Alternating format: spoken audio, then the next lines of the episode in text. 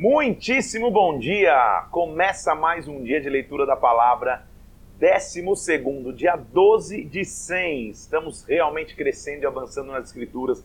Espero que você esteja pronto, preparado aí para aquilo que Deus vai falar conosco hoje.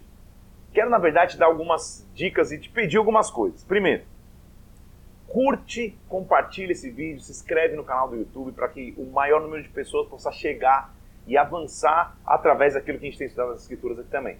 Outra coisa que eu quero te pedir, divulga o áudio desta live no Spotify. No Spotify você pode ouvir e a gente tem crescido ali no, no, Spotify Brasil na categoria espiritualidade e religião. A gente tem crescido a cada dia. Então quero pedir teu apoio, teu incentivo. Assistiu a live aqui no YouTube, acompanhou ao vivo, assiste, escuta durante o dia no Spotify, indica para alguém, escuta de novo, treina no áudio, faz tua academia, faz tua caminhada, vai trabalhar, fica no carro põe no Spotify Felipe Parente para que você possa acompanhar aquilo que eu tenho feito aqui, aquilo que a gente tem participado aqui e fique mais solidificado aí na palavra no teu coração. Amém? Contando com a tua colaboração, faça isso aí que eu sei que vai ser bem em nome de Jesus. Vamos orar?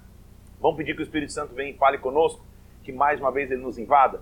Pai, eu te peço em nome de Jesus Cristo que o Senhor venha, manifeste a tua glória em nossas vidas. Pai, dá ordem agora aos teus anjos, ao nosso respeito, Senhor, e visita-nos com a tua glória, visita-nos com a tua unção, visita-nos com o teu poder, Senhor. Abre o nosso entendimento para que nós possamos ouvir a tua palavra aqui, Senhor, e assimilar o conhecimento. Me usa com revelação, com sabedoria. Senhor, que nós possamos ir além do texto e mergulhar naquilo que o Senhor tem para nós, Pai. Em nome do Senhor Jesus Cristo. Em nome de Jesus. Amém. Estamos então no meio de uma viagem, estamos no meio de uma trajetória. Recapitulando o que aconteceu, o povo sai do Egito, depois das pragas que a gente viu, o povo sai do Egito é abençoado por Deus para sair do Egito e agora eles vão peregrinar para chegar até Canaã, até a terra prometida. São 500 quilômetros de viagem que acabam levando 40 anos porque o povo desobedece, o povo, o povo não acredita na, na, mão e no poder de Deus. A gente viu isso no capítulo 13, quando o povo duvida porque a terra tinha muitos gigantes, agora eles ficam no deserto. Inclusive, uma geração inteira vai ter que passar para sem entrar na terra prometida para que os filhos, uma nova geração, possa entrar. Nós vimos também acontecendo com Moisés o fato dele não acreditar ou dele não cumprir a ordenança do Senhor de falar a rocha e bater na rocha e por isso ele também não vai entrar na terra prometida, ele vai conduzir o povo até lá. E talvez fale, poxa, mas que maldade com Moisés, esse líder tão top, esse líder tão dedicado. Eu tenho uma teoria que depois no final vou te dizer, que para mim não é maldade, Deus, Deus deu a Moisés, na verdade, o melhor da terra prometida, eu vou te mostrar isso lá na frente, tá? Só deixa isso guardado aí. Vamos falar um pouquinho então dessa jornada. Vou te mostrar aqui, eu separei para você. Cadê? Deixa eu ver, tá aqui, ó. Só para que você possa ter uma ideia do que, que o povo fez, ó. Vai ver na tela aí comigo, mas está aqui, ó. O povo saiu do Egito aqui em cima, tá vendo, ó? Saíram do Egito, na terra de Gossém, onde eles estavam acampados, saíram, atravessaram o Mar Vermelho aqui, ó. Continuaram e acamparam-se no Monte Sinai por cerca de um ano. Aqui Moisés recebeu as tábuas da lei, aqui Deus o visitou, aqui ele recebeu a estratégia do tabernáculo, levantou-se a tenda, eles foram caminhando por esse deserto aqui, etc., até chegar aqui em cima, no Monte Nebo, nas terras de Moabe, esse pequeno riozinho aqui, ó, é o Rio Jordão, tá? Então só para você entender na geografia qual foi o êxodo do povo de Israel, qual foi o êxodo que eles fizeram. Todo esse trajeto aqui, ó, na verdade, daqui desse Monte Sinai até aqui em cima, demorou-se 40 anos para eles fazerem, porque Deus precisava passar uma geração, tá bom? Só para você ter uma ideia aqui, eu trouxe para você, você pode pesquisar em qualquer lugar, se colocar em travessia da terra, da, de, do Egito para a terra prometida, você poder ver é, com mais calma esse mapa, tá bom? Voltando um pouco, porque, claro, minha, minha intenção aqui é te dar o maior número de informação possível, mas tem dia que é impossível falar os detalhes dos 14 capítulos em uma hora. Então, ontem eu deixei de mencionar algo importante que eu quero te lembrar aqui que aconteceu. Lá no capítulo 21 de Números, a Bíblia diz que teve um momento que o povo falou contra Moisés, e a gente já viu que está virando uma constante isso, né? O povo reclamar, o povo cornetar, o povo murmurar. Moisés, como um líder, ele lembra que a nossa frase aqui é, é, de alguns dias é, é fácil ser líder, não é fácil ser líder. Então, é, Moisés, mais uma vez, está lidando com a reclamação do povo, e nesse caso em específico, porque eles reclamam que não havia é, pão e água, estou em, em Números 21, versículo 5 no versículo 6, serpentes abrasadoras mordem todo o povo, o povo começa a morrer.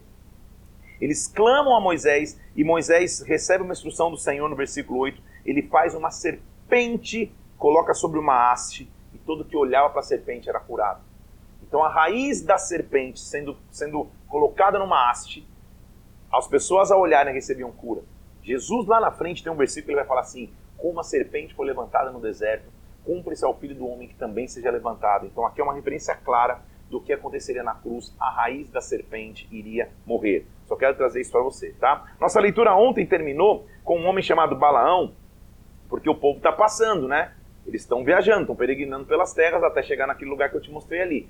Em um lugar que eles passam, um dos reis chamado Balaque, olha lá, ó, Balaque, quando eles estavam ali perto das campinas de, de Moab, lá perto de Jericó, já chegando. O que, que Balaque faz? Ele, então, claro, são 40 anos, estão passando em alguns capítulos aqui. É, o que, que acontece com, com Balaque? Ele tenta contratar, como se fosse um profeta, chamado Balaão, para que ele profetizasse ruína para Israel. Cria-se nos profetas, no sentido até de vidência. Os profetas, em alguns momentos, eram chamados de videntes. Eles criam que, que o profeta tinha autoridade para amaldiçoar ou para abençoar. Então eles contratam Balaão, Balaque tenta contratar Balaão dizendo, cara, o povo de Israel vai passar aqui, amaldiçoou. Balaão responde, cara, não dá, se, se, se, se Deus não me permitir, como que eu vou amaldiçoar aquilo que Deus não amaldiçoou? E fica aquela questão toda até que Balaão cede, permite ser contratado. A gente leu isso ontem no versículo 22, 20, no capítulo 22, 23, ele, ele tenta ir em cima de uma jumenta, a jumenta acaba falando, e nós vamos começar agora no capítulo 24, começa oficialmente nossa leitura de hoje, com Balaão abençoando Israel, porque se torna até cômico. Por duas vezes ele, ele é contratado para amaldiçoar, quando chega na hora ele não consegue, ele profere palavras de bênção. Isso mostra a soberania de Deus. Não há como amaldiçoar aquilo que Deus abençoou aquilo que é bênção de Deus para as nossas vidas. Quando Deus derrama bênção sobre nós, não há como amaldiçoar. Em nome de Jesus Cristo, você é abençoado, eu e você somos abençoados em tudo que nós fizermos. A bênção de Deus nos acompanha. Então, muito bem. Capítulo 24 começa a nossa leitura. Vendo Balaão, que bem parecia aos olhos do Senhor que abençoasse Israel, não foi essa vez como antes ao encontro do Agouros, mas voltou o rosto para o deserto. Falou, cara, não vou parar de tentar fazer adivinhação. Só que quando Balaão levanta os olhos, ele vê Israel veio sobre ele o Espírito de Deus.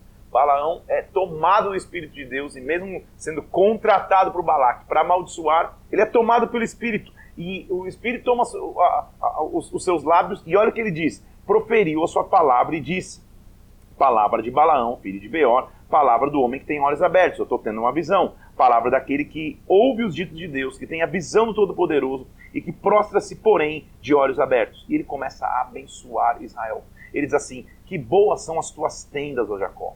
Que boas são as tuas moradas, ó Israel. Como vales que se estendem, como jardim à beira dos rios, como árvores de sândalo que o Senhor plantou, plantou, versículo 7. Águas manarão dos seus baldes, as tuas sementeiras terão águas abundantes, o seu reino será exaltado. Não dá para amaldiçoar aquilo que Deus abençoou. Quando Deus profere bênção sobre nós, quando você faz parte das bênçãos de Deus, o inimigo pode até tentar, com o Balaque, contratar um profeta ali para ver se amaldiçoa. Não tem como. O Espírito toma Balaão e ele profetiza bênção sobre Israel. Ele profetiza bênção sobre a linhagem de Jacó. Evidente que o Balaque que tinha contratado Balaão fica irado. Versículo 10 diz: Então a ira de Balaque se acendeu contra Balaão. Ele bateu suas palmas, falou: Chega, não quero mais. Ele falou, versículo 10, cara, eu te chamei para amaldiçoar os meus inimigos, porém três vezes você somente os abençoou, vai para tua casa. Balaão disse a Balaque, eu não te falei, versículo 12, e, e que é, quando você enviou seus mensageiros, que eu não poderia traspassar o mandato do Senhor, ou seja, não dá para ir além do que, do, do, que Deus fez. E aí, a visão que Balaão vai ter é um negócio muito interessante, olha só, palavra de Balaão, versículo 15, filho de Beor, palavra do homem de olhos abertos. Olha o que ele diz assim, ó. Versículo 17. Vê-lo-ei, mas não agora. Contemplá-lo-ei, mas não de perto uma estrela procederá de Jacó, de Israel subirá um cetro que ferirá as têmporas de Moab. Então ele está comparando aquele que vai vir, que eu não consigo enxergar agora. Uma estrela vai vir lá na frente e ele vai se levantar da raiz de Israel. Que estrela é essa que ele está vendo que vai ter um cetro nas mãos? Olha o que ele diz no versículo 19: De Jacó sairá um dominador e exterminará o que restam das cidades. Ele está começando a ter uma visão inclusive do que seria algo messiânico. Há uma estrela surgindo, há uma estrela da raiz de Davi. Quando a gente chegar lá, eu vou te mostrar, tá? Há uma estrela. Ele continua dizendo, então, versículo 25: Balaão se levantou e se foi, voltou para sua terra, e Balaque voltou para o seu. O que eu quero que nós aprendamos hoje aqui nessa live é que um dos conceitos mais importantes que a gente tem que ter na vida e que a Bíblia vai nos ensinar é como a gente prepara e treina uma próxima geração. Como que você treina uma nova geração? Em outras palavras, com quem você aprende e quem você treina. Com quem você adquire conhecimento e para quem você distribui conhecimento. A sua vida cristã só vai estar plenamente ativa se você pode dizer: Eu estou aprendendo com alguém e eu ensino alguém. Eu recebo, mas eu também dou.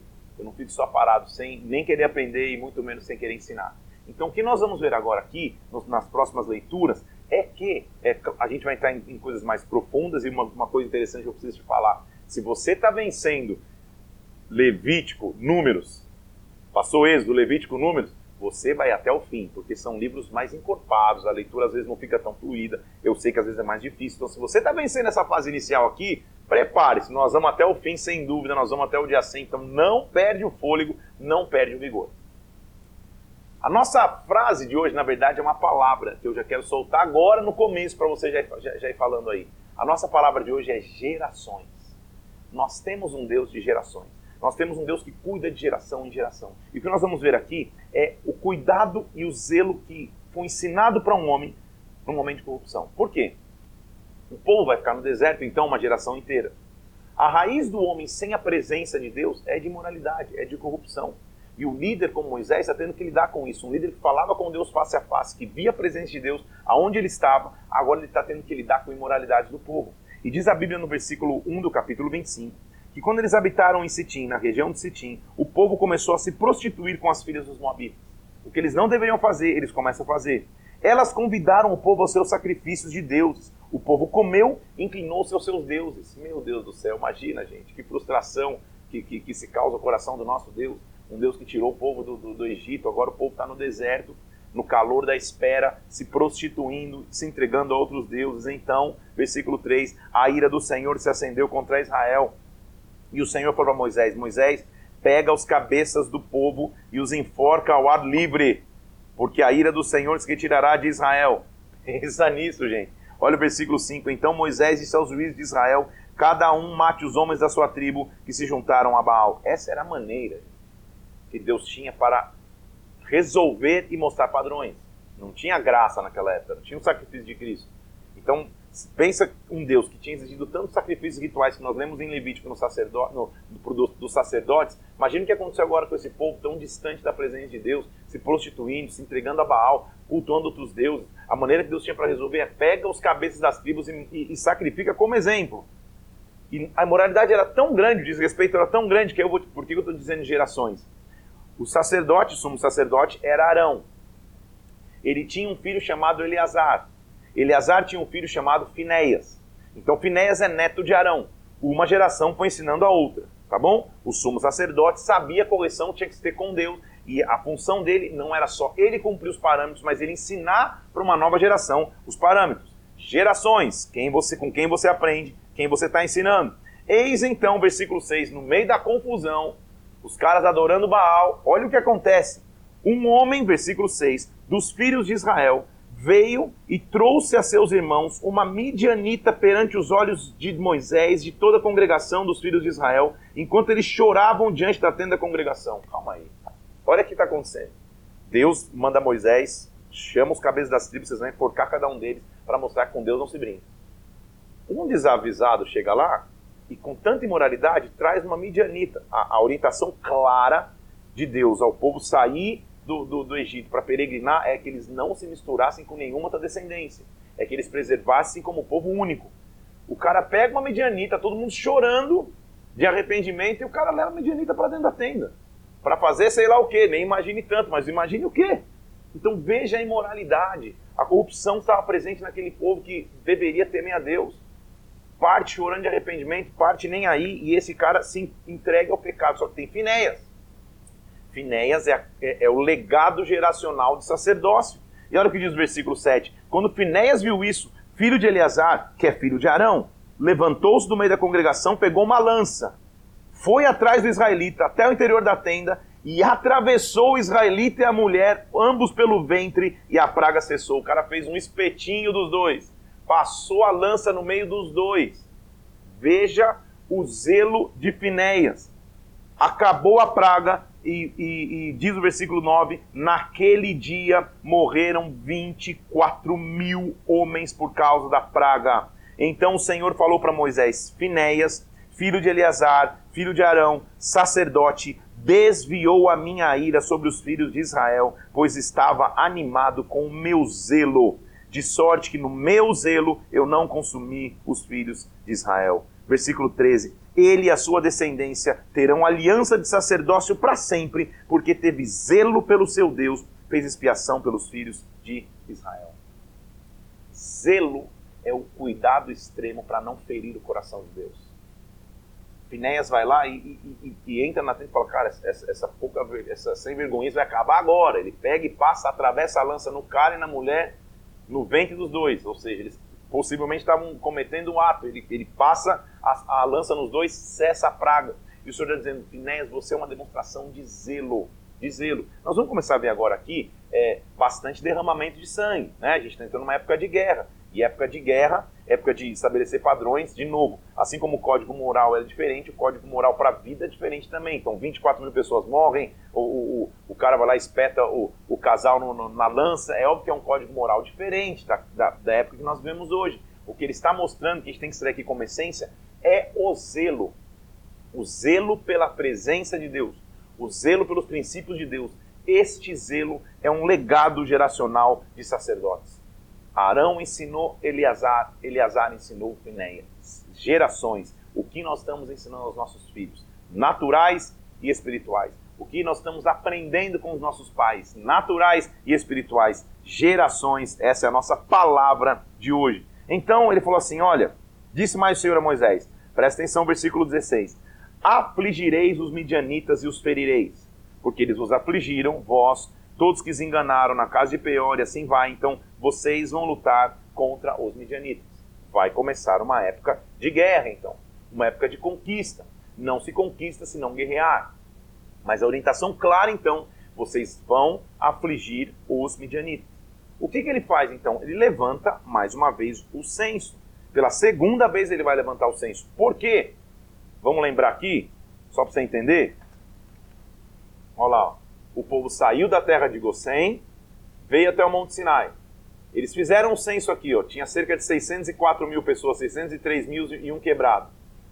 No meio do caminho, o povo espia a terra, volta achando que é gigante demais, uma geração inteira vai morrer. Então agora no versículo 26, a gente já está perto daqui, acampado perto daqui, e agora já tem uma nova geração.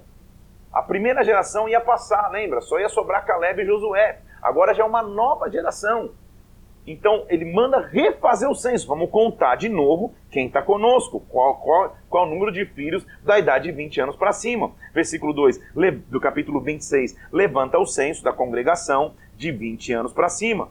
Então Moisés e Eleazar, o sacerdote, nas campinas de Moabe, aos pés do Jordão, acabei de mostrar onde está, na altura de Jericó, falaram às cabeças de Israel, dizendo: Conte o povo da idade de 20 anos para cima uma geração inteira passou, mas as promessas de Deus ainda não passaram. As gerações podem passar, as promessas de Deus vão permanecer. Então ensine as próximas gerações, ensine aqueles que vêm depois de você. Olhe para gerações com cuidado, com carinho, com investimento de tempo, de oração e de unção. Gerações. Então, ok, vai, vai mostrar então no, no, capítulo 26 todas as tribos e os números. Rubem, Simeão, Gad, Judá, Issacar, Zebulon, é, Efraim, é, Benjamim, vou falar de todos, tá? E aí no final nós vamos pegar Naphtali, Aser, tá mandando todos ali. No final nós vamos ver qual o número que eles vão juntar, chegando ali perto da, das campinas de Moab. Versículo 51. São estes os contados dos filhos de Israel, 601.730. Então, só para você ter uma ideia de quantitativo, de quantidade de pessoas, lá no começo eram 603 mil, uma geração inteira passa, agora são 601 mil pessoas, quase 602 mil pessoas é, juntas, preparadas para conquistar. O que Deus vai começar a fazer então? Eles vão entrar na terra prometida e nós, você já percebeu comigo que nós temos um Deus plenamente organizado, um Deus que planeja, um Deus que planeja antes das coisas acontecerem. Então, o que nós vamos começar a perceber aqui no capítulo 26, a partir do versículo 52, é que, que Deus vai pedir? Reparta a terra em herança depois do censo. Então, ele queria saber a quantidade de pessoas, saber o exército que ele tinha, mas também a quantidade que cada tribo tinha. Então, ele ia começar a pedir que as terras fossem divididas, ou seja, quando vocês entrarem na terra prometida, vocês vão dividir a terra. Com que critério? A tribo mais numerosa vai ter herança maior a tribo menor vai, vai ter, a tribo pequena vai ter uma herança menor, em proporção ao seu número, dará a sua herança. Se você for ver o número de pessoas, a tribo que tinha mais pessoas era Judá. Então elas ficariam com uma parte maior de terra. A terra, versículo 55, se repartirá por sortes, segundo a tribo dos seus pais. Segundo a sorte, vai se repartir a herança entre as tribos maiores e menores. Então, sorteie para ver quem vai ficar com que pedaço de terra. Tá? Depois eu fiz uma. Eu, eu fiz, não, né? Eu, eu, eu, trouxe uma divisão de, de terra aqui, eu vou te mostrar daqui a pouquinho, tá? Uma coisa que eu quero chamar a tua atenção. Além disso, você lembra que eu já falei ontem que ele faz um censo dos levitas. Versículo 57. Esses foram os contados dos levitas. Os, os, os da família de Gerson, de Coate, de Merari, são, das, são da família das tribos de Levi. Lembra comigo que a tribo de Levi não tinha terra porque o Senhor seria a porção deles, o Senhor seria herança. Está escrito lá no versículo 62, ó. São 23 mil homens dessa tribo, e não foram contados entre os filhos de Israel, porque não lhes foi dada herança como os outros. Tribo sacerdotal renunciou à sua herança.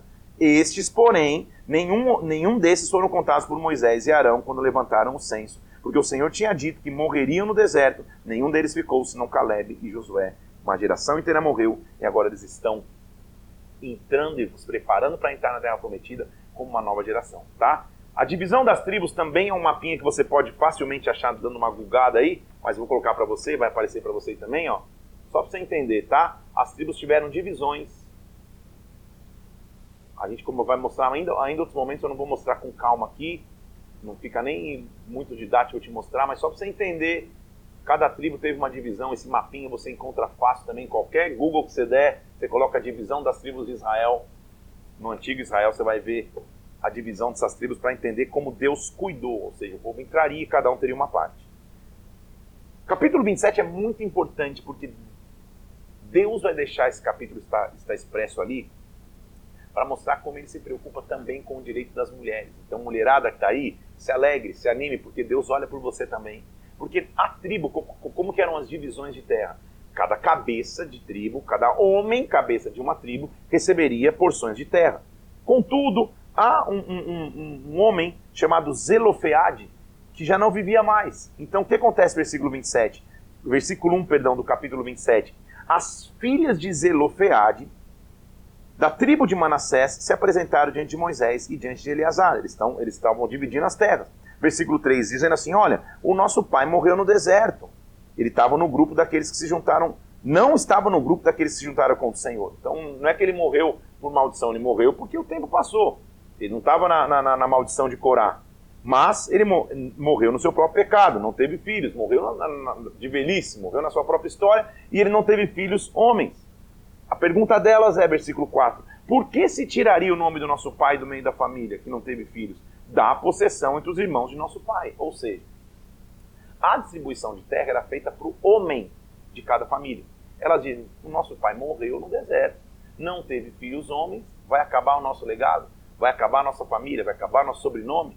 Assim como os, os meus tios, os irmãos do meu pai vão ter terra, dê para nós também. Então, Moisés levou essa causa, versículo 5, perante o Senhor. Olha como Deus preocupa com a mulherada aí. Olha lá, mulherada, você lembra? Disse o Senhor a Moisés: as filhas de Zelofeade falam que é justo. Certamente você vai dar elas possessão de herança entre os irmãos do seu pai, e elas vão fazer parte da herança do seu pai. Deus diz: é justo o pedido delas, entregue para as mulheres. Você vai falar aos filhos de Israel. E a partir de agora vai, inclusive, por causa das filhas de Zelofe, Zelofeade, vai acontecer uma mudança na lei. Porque diz assim: ó, fale aos filhos de Israel, versículo 8 quando alguém morrer e não tiver filho, homem, então você vai passar a sua herança para a sua filha, mulher. Se você não tiver, se, ela, se ele também não tiver filha, então você vai dar a herança para os irmãos dele. Uma mudança na lei por causa das filhas de Zelofeade as mulheres também passam a ter direito de terra no caso do seu pai morrer e ela não ter irmão homem. Eles estão perto ali nas campinas de Moabe, um pouquinho antes de entrar na terra prometida, de frente do Rio Jordão. Olha lá. Eles estão ali em cima. Tem aqui, ó. Estão aqui em Moabe, entrando aqui, ó, nas campinas do Jordão. E Deus vai prever a morte de Moisés. Lembra que a, que a nossa palavra de hoje é gerações? Todos têm que preparar gerações. Todos. Ninguém vai ser eterno. E olha o que diz o versículo 12. Disse o Senhor a Moisés: Sobe a este monte Abarim, olha a terra que eu vou dar, aos, que eu dei aos filhos de Israel. E tendo visto isto, você vai ser recolhido também junto ao teu povo, como foi teu irmão Arão. Ou seja, você, vai, você cumpriu a tua missão, você vai morrer. Então disse Moisés ao Senhor: Senhor, autor e conservador de toda a vida, coloque um homem sobre esta congregação, que saia diante deles, que entre diante deles, que os faça sair, que os faça entrar, para que a congregação do Senhor não seja como ovelhas que não têm pastor. Palmas para Moisés. Vamos parar para pensar um pouco nele aqui. O cara que renunciou à própria vida. Quando ele era bebê e foi vendido, tudo bem, não dá nem pra, não, não dá para considerar essa fase da vida dele, tudo bem? Mas o cara que cresceu no Egito sendo hebreu, que renunciou à própria história indo para o deserto e abrindo mão do palácio de Faraó, renunciou sua vida de novo ao encontrar-se sozinho com a sarça e acabar com a sua história familiar de deserto para conduzir um povo para sair da escravidão e chegar próximo à terra prometida. Um líder que lidou com deslealdade, com questionamentos, com reclamações. Agora Deus está dizendo: você não vai pisar na terra prometida. Você não vai cumprir a tua missão integralmente pisando na terra prometida. Você vai morrer. Ao invés de falar qualquer outra coisa, sabe qual a preocupação dele? Senhor, então prepara-me um sucessor. Prepara-me um sucessor. Prepara alguém para continuar o meu legado. De novo fica a pergunta para mim e para você, principalmente se você é um líder, líder de um ministério, pastor, líder. Quem você está treinando como próxima geração? Qual o legado que está deixando para uma próxima geração? Um dos maiores desafios, na verdade, comissionamentos que eu tenho da parte de Deus para fazer esse propósito aqui por tanto tempo, que é uma dedicação extrema de todo mundo, é a intenção de preparar uma geração é a intenção de deixar um legado. Como, como maravilha ver que pessoas do, dos, dos 9 aos 90 participam desse propósito de leitura, porque isso é o preparo de gerações. Então o que, que Moisés fala? Senhor, me prepara um sucessor. Essa foi a preocupação dele. E olha o que diz o versículo 18. Então disse o Senhor a Moisés: Toma Josué, filho de Num, homem em quem há o Espírito, e coloca-lhe as mãos. Lembra que Josué já tinha aparecido? No capítulo 13, como um junto com Caleb, como um dos dois que acreditou que a gente podia prevalecer, ele está dizendo: pega esse Josué, coloca as mãos sobre ele e o apresenta, versículo 19, perante Eleazar, o sacerdote, perante toda a congregação, põe sobre ele a tua autoridade para que lhe obedeça. Cada líder cumpre o seu papel numa fase e estação determinada. Para conduzir o povo no deserto, para manifestar sinais, maravilhas e prodígios, para falar face a face com Deus, Israel precisava de um líder como Moisés, que era manso, diz a Bíblia, mas que era um grande líder. Para conquistar e entrar na terra prometida como um guerreiro, vencendo exércitos inimigos, Deus precisava de um guerreiro como Josué. Para cada fase de nossa história, de nossa vida, Deus tem características diferentes de liderança. Se você é o líder, Deus vai mudando as suas características, ou se você é um liderado, Deus vai te fazer passar por vários líderes. Cada um vai te ensinar muitas coisas. Então, dispõe sobre Josué a autoridade, e os filhos de Israel vão obedecer. Versículo 22. Então Moisés fez como ordenar o Senhor, tomou a Josué, apresentou-o perante Eleazar, lhe impôs as mãos, lhe deu as suas ordens, como o Senhor tinha falado por intermédio de Moisés. Josué, ele recebe essa unção como líder, ele não começa a liderar ainda, mas a partir de agora fica claro para Josué e para todo Israel que há um sucessor, há uma continuidade. Gerações é isso que Deus estava cuidando. A gente já viu a geração em Arão, Eleazar e Finéias, agora estamos vendo a geração em Moisés, passando na unção o cajado para Josué. Uma coisa interessante de líder é que Moisés, como líder, ele vai rever princípios, porque lembra comigo que uma geração inteira morreu e agora tem uma geração nova na, nas campinas de Moabe, de fronte ao Jordão, pronto para entrar na terra prometida, mas que não sabia dos critérios que Deus tinha ensinado lá em Levítico. Então o que ele vai fazer? Reensinar tudo de novo. Olha que paciência de líder, gente, que coisa maravilhosa. Versículo 1 e 2 do capítulo 28, disse o Senhor a Moisés: Dá ordem aos filhos de Israel e diga a eles: Da minha oferta, do meu manjar, para as minhas ofertas queimadas, do aroma agradável, vocês vão ter cuidado para trazer no seu tempo determinado esta oferta queimada, vocês vão oferecer dia após dia. Ele reensina o conceito de ofertar, ele reensina o conceito de se aliançar em Deus através das suas ofertas. Essa oferta dia a dia, o que significa dizer? Era uma oferta feita duas vezes ao dia, no sentido de que o dia começava, o dia terminava e as ofertas continuavam sendo feitas. E as ofertas continuavam. Então, diariamente, duas vezes ao dia, se tratava da oferta queimada. Então, 24 horas tinha adoração fluindo ao Senhor. Como que eu sei disso? Olha o versículo 6. É holocausto contínuo instituído no Monte Sinal, de, Sinai, de aroma agradável, oferta queimada ao Senhor. A libação será a quarta parte de um hin para o cordeiro, ou seja, coloca certinho o que tinha que fazer. No sábado, versículo 9, inclusive, dois cordeiros sem defeito. Isso no princípio das suas colheitas, versículo 11, vocês vão oferecer em holocausto é, dois novilhos, carneiros. Ele está restituindo a cultura de sacrificar. Não é interessante notar que na base do Sinai, antes de começar a travessia, ele institui os sacrifícios. No deserto o povo caminha, uma geração passa, chegou da jornada, sacrifica de novo ao Senhor. Adora o Senhor mais uma vez. Então, o fim do deserto é adoração. O começo do deserto também é adoração. O meio do deserto deveria ser adoração. Para o povo, se transformou em murmuração. Por isso que o deserto, inclusive, aumentou que nós saibamos que a base das nossas vidas é adorar em sacrifício a Ele, é adorar em entrega a Ele. Ele é um Deus precisa ser adorado em todos os momentos, ok.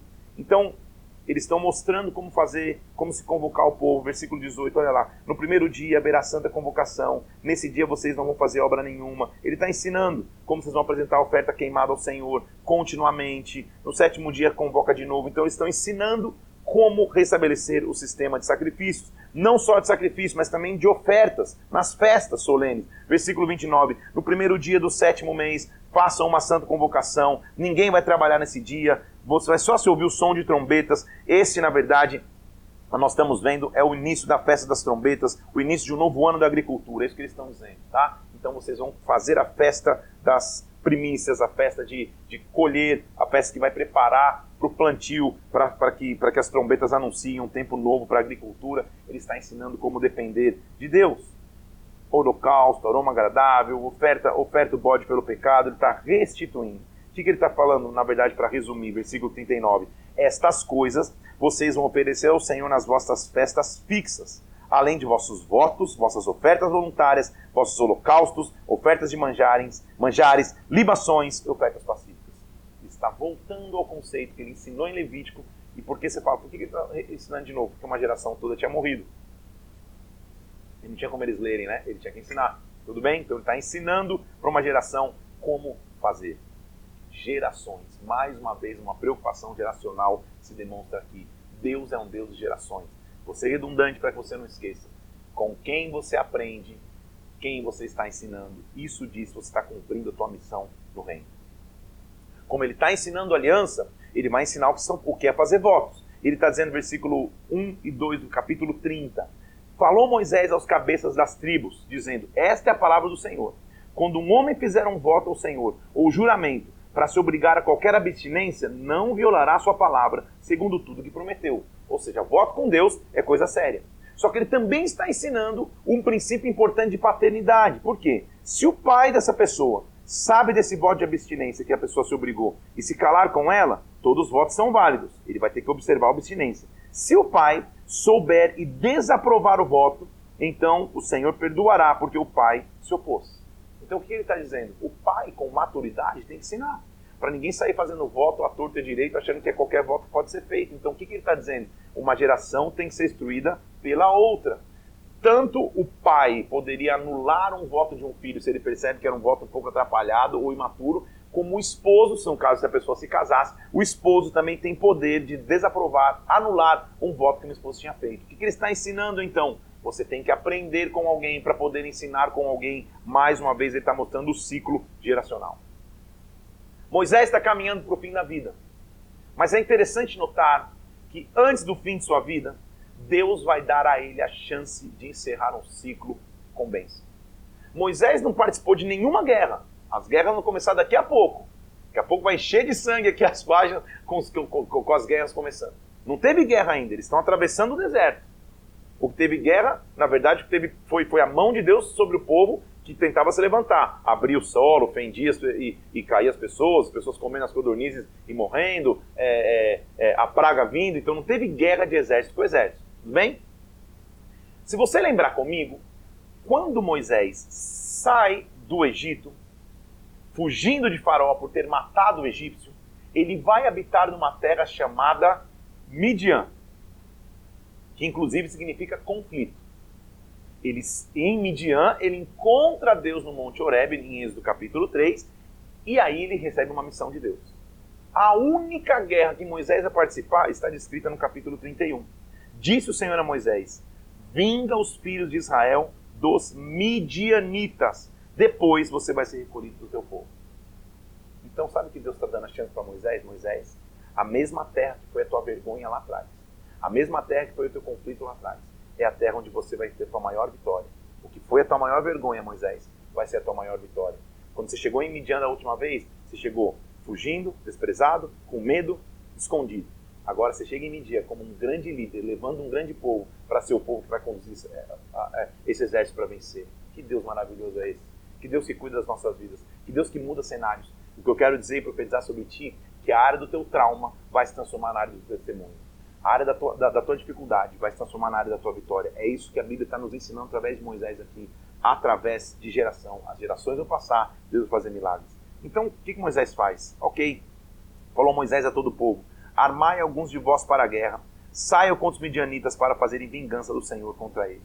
Mil homens de cada tribo, entre todas as tribos de Israel, podem ir à guerra. Se são mil de cada tribo, são doze tribos, diz o versículo 5, doze mil homens armados para a guerra saíram.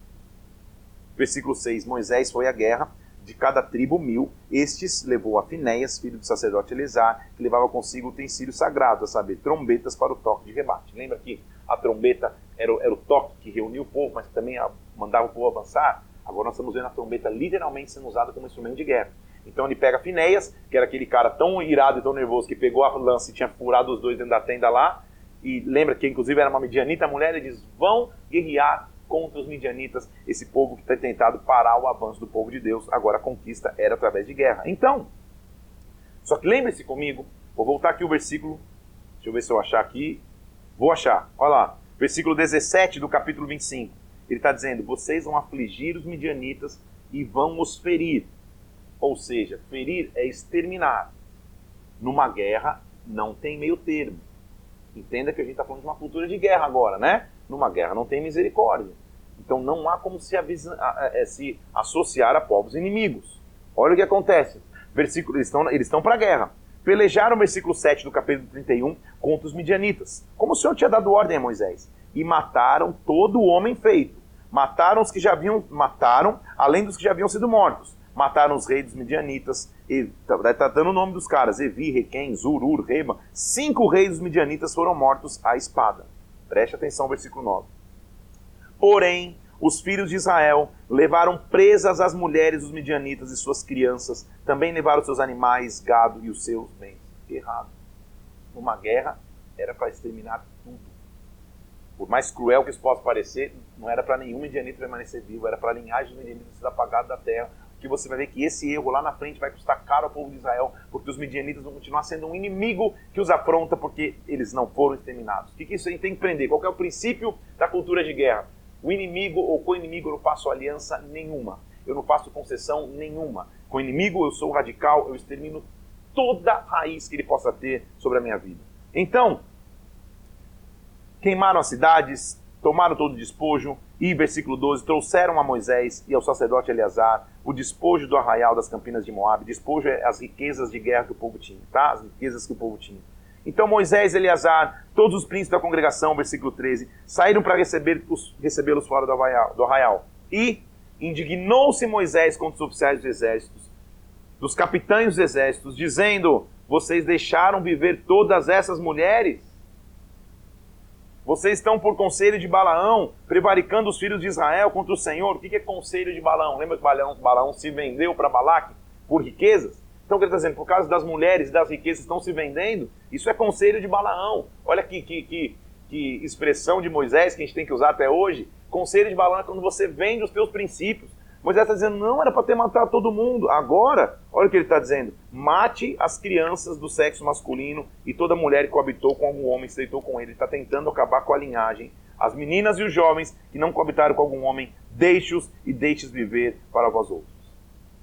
Cultura de guerra vai começar. Então, os soldados estão ali e, e, e continua a guerra. Ele diz assim, versículo 19: Acampai-vos sete dias fora do arraial. Qualquer de vocês tiver matado alguma pessoa, qualquer que estiver tocado num morto, lembra que fazia parte da lei, que você não podia tocar em coisas mortas, era um voto. Então, se você matou alguém na guerra, encostou num morto na guerra, se no calor da guerra você foi ferido aí, ou, ou, ou se contaminou, purifique-se.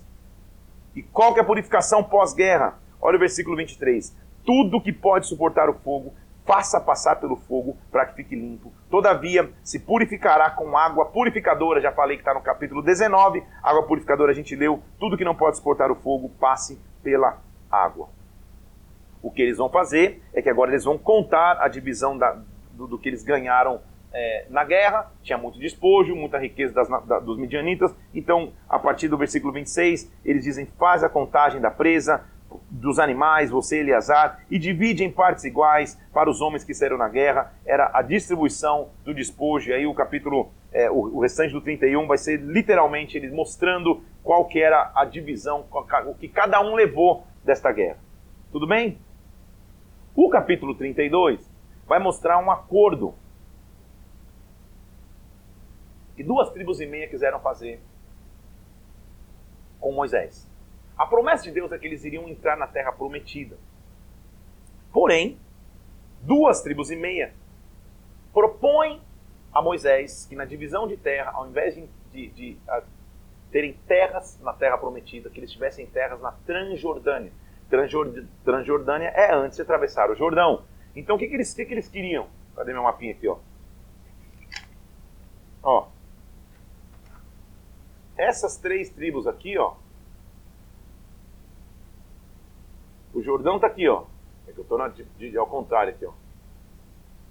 Ao invés de habitarem aqui desse lado de cá, ó, aqui, ó, desse lado aqui do Jordão, eles queriam ficar do outro lado oposto.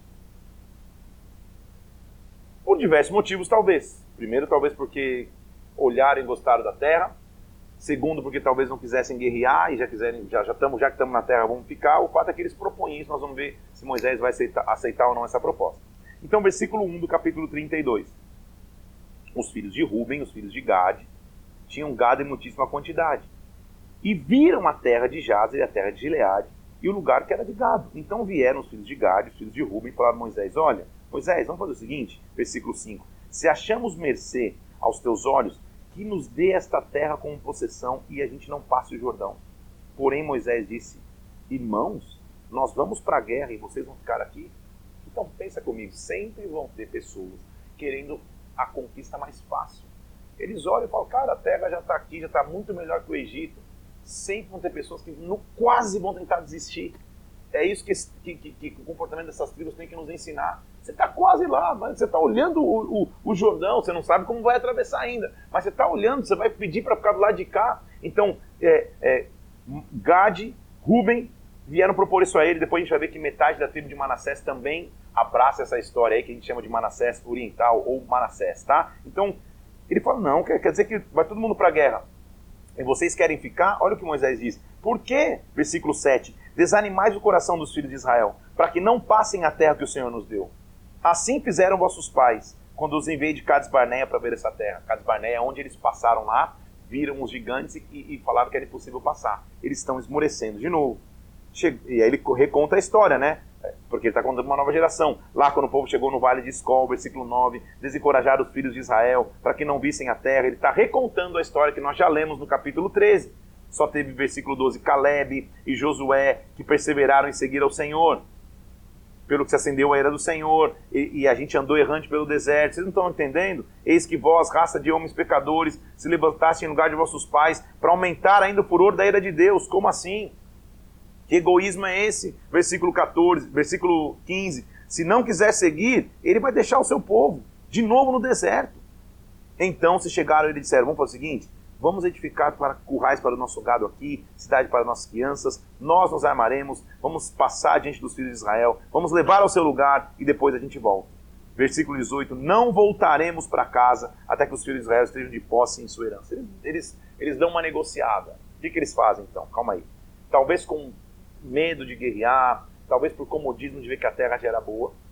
Duas tribos falam: a gente não precisa atravessar, a gente está quase lá, deixa para vocês. Eles abrem mão da terra prometida, abrem mão da promessa, que já é uma loucura.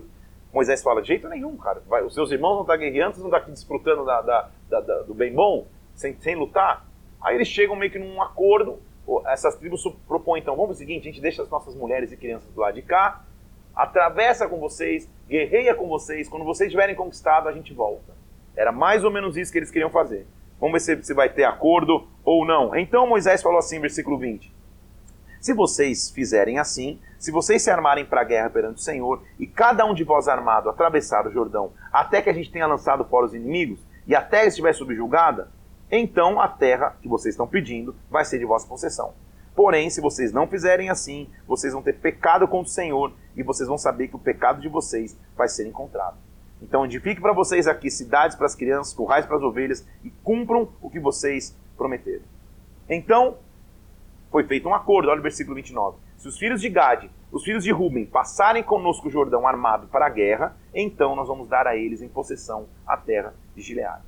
É um acordo que eles fazem ali, e então ele começa a distribuir, inclusive, a Transjordânia, que é, que é a terra que vem antes de Canaã, antes do Jordão. Quem ficou nessa terra? Versículo 33. Deu Moisés aos filhos de Gade, aos filhos de Ruben e a meia tribo de Manassés, que era filho de José, esta parte de terra. Então eles acampam-se antes, vão se preparar antes. Talvez fale, meu Deus, fugi da aula de geografia na escola, então estou voltando a ver geografia, só estou explicando o contexto histórico para você no teu dia a dia prático de vida cristã, vai fazer diferença saber onde, onde estava instalada a tribo de Ruben? Não. Mas aqui a gente está mergulhando na palavra para você entender um pouco mais. O que, gente, de novo, de maneira prática e didática, o que você tem que entender aqui em essência? Deus é um Deus de planejamento. Não é que Deus vai falar, gente, entre na terra prometida, quem, o quem pegar, pegou. Não.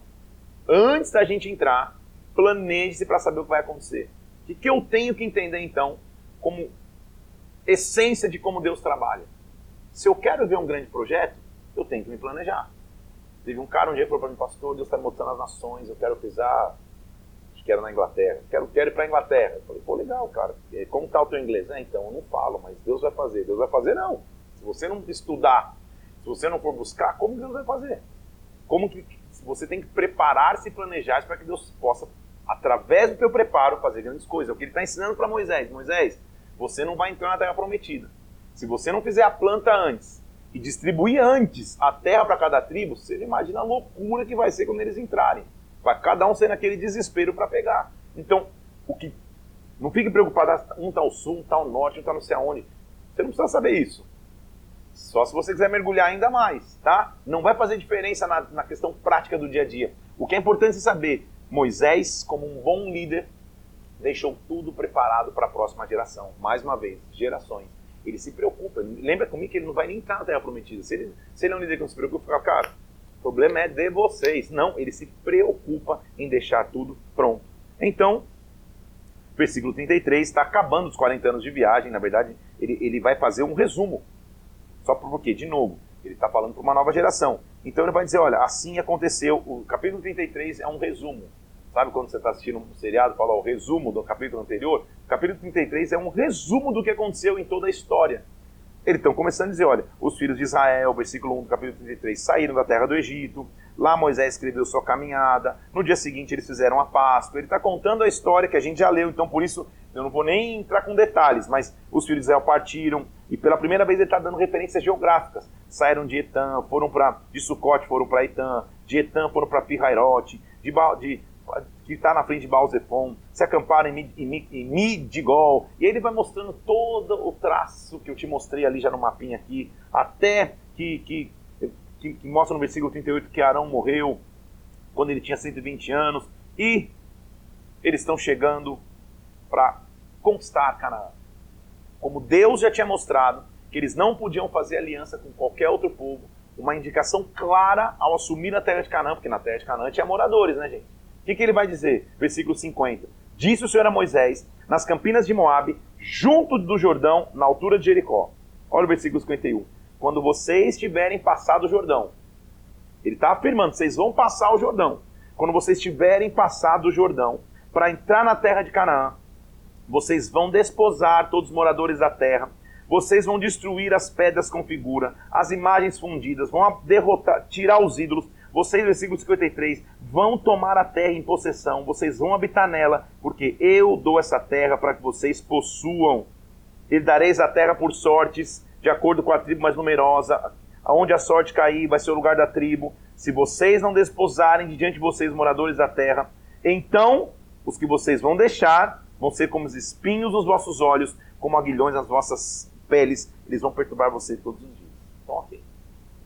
O que ele está prometendo é que a terra vai ser, vai ser conquistada, mas tenham então uma maneira de se organizar para que isso aconteça.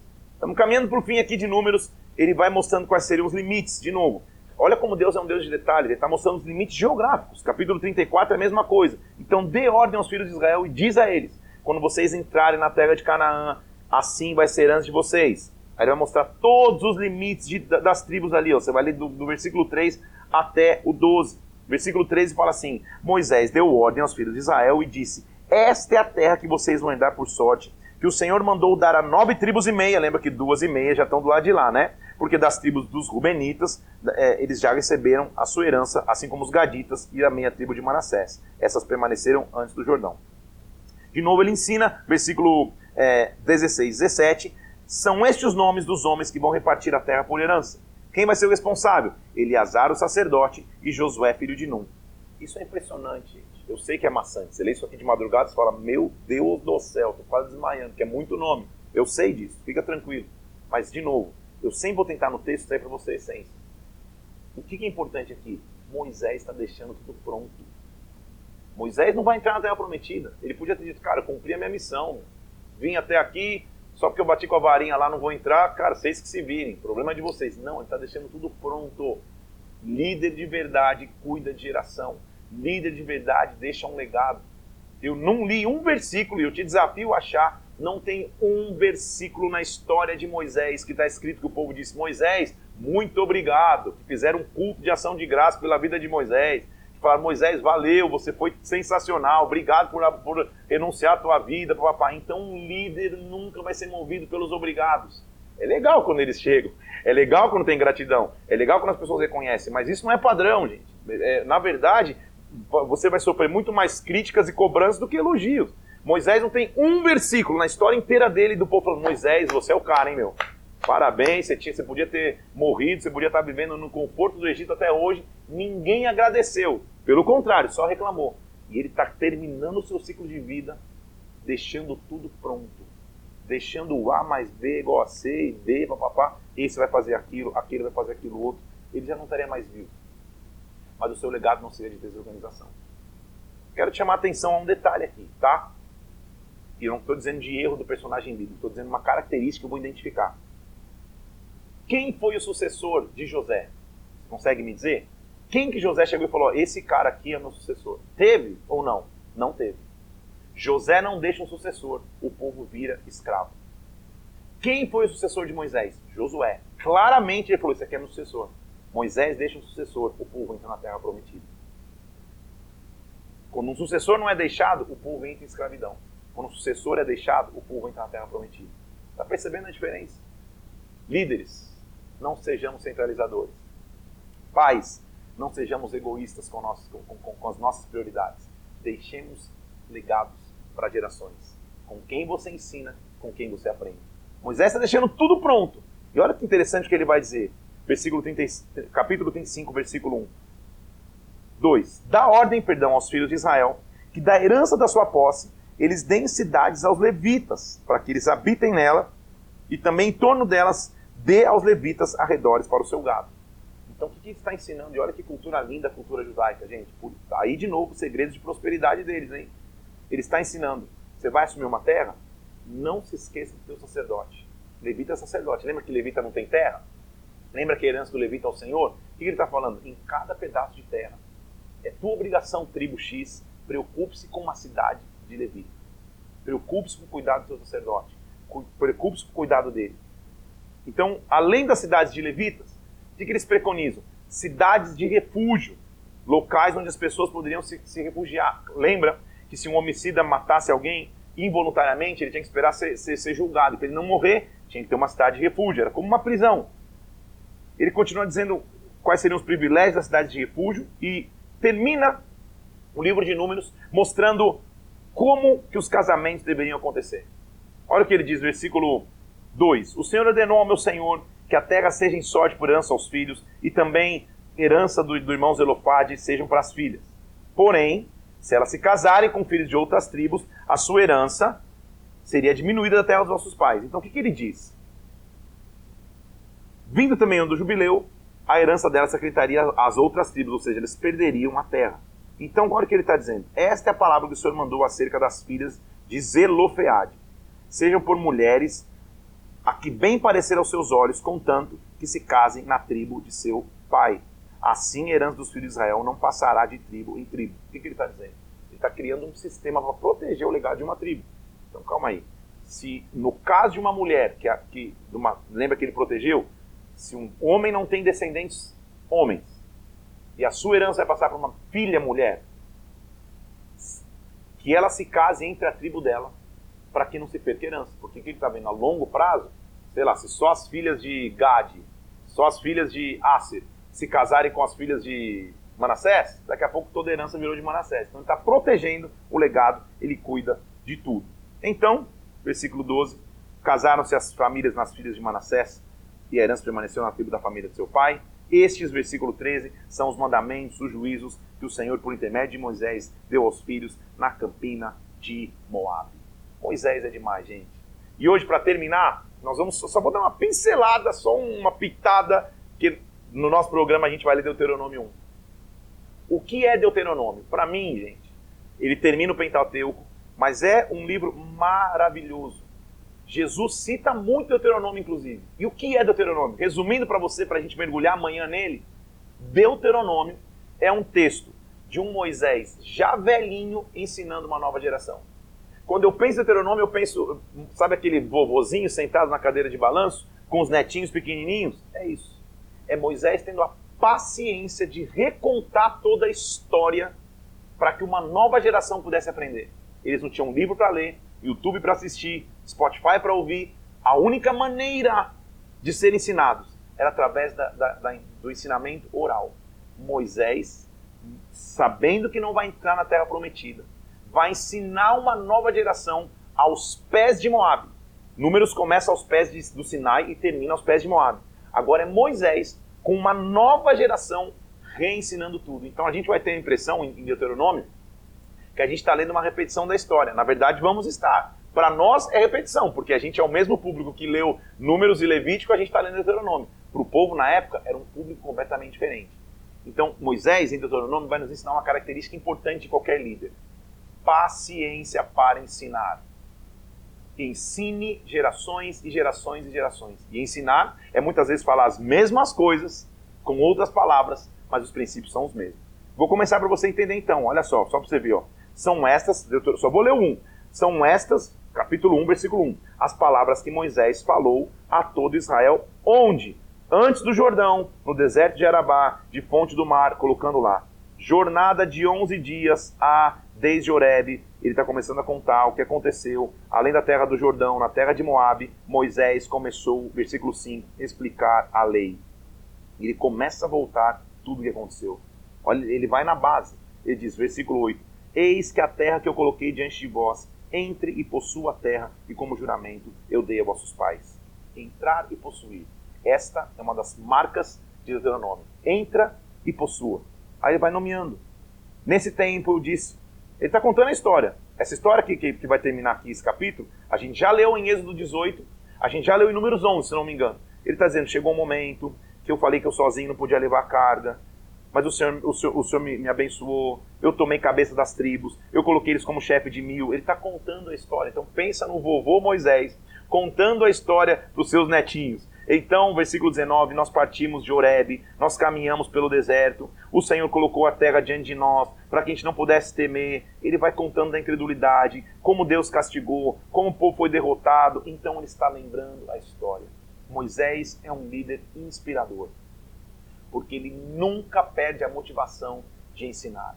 Mesmo sabendo que ele vai viver muito menos do que aquela geração, ele se preocupa com o que vai acontecer depois que ele não estivesse mais vivo porque ele tinha um legado na terra. Gerações. Essa é a nossa palavra de hoje, que vai estar lá no meu Instagram agora. Comenta lá com quem você aprende, com quem você é, é, é, e quem você ensina. Faz o favor, inclusive, marca nesse post aqui alguém em gratidão que te ensinou no, no decorrer da tua vida. Marca o arroba dele lá no Instagram e diz assim, cara, eu quero te agradecer por ter me ensinado. Quero te agradecer por ter se preocupado comigo. Você foi como Moisés para mim. Marca essa pessoa, talvez vai fazer o dia dela diferente. É bom demais te ter aqui quero te incentivar a fazer três coisas. Se inscreve nesse canal, curte e compartilha esse vídeo, vai lá para o Instagram, participa desse post e escuta no Spotify para a gente fazer cada vez mais essa live relevante. Vamos treinar gerações. A partir de amanhã, vamos mergulhar no vovô Moisés, ensinando uma nova geração quais são os princípios de Deus. Princípios são princípios, eles são inalteráveis. Que Deus te abençoe, fica na paz de Cristo. Até amanhã.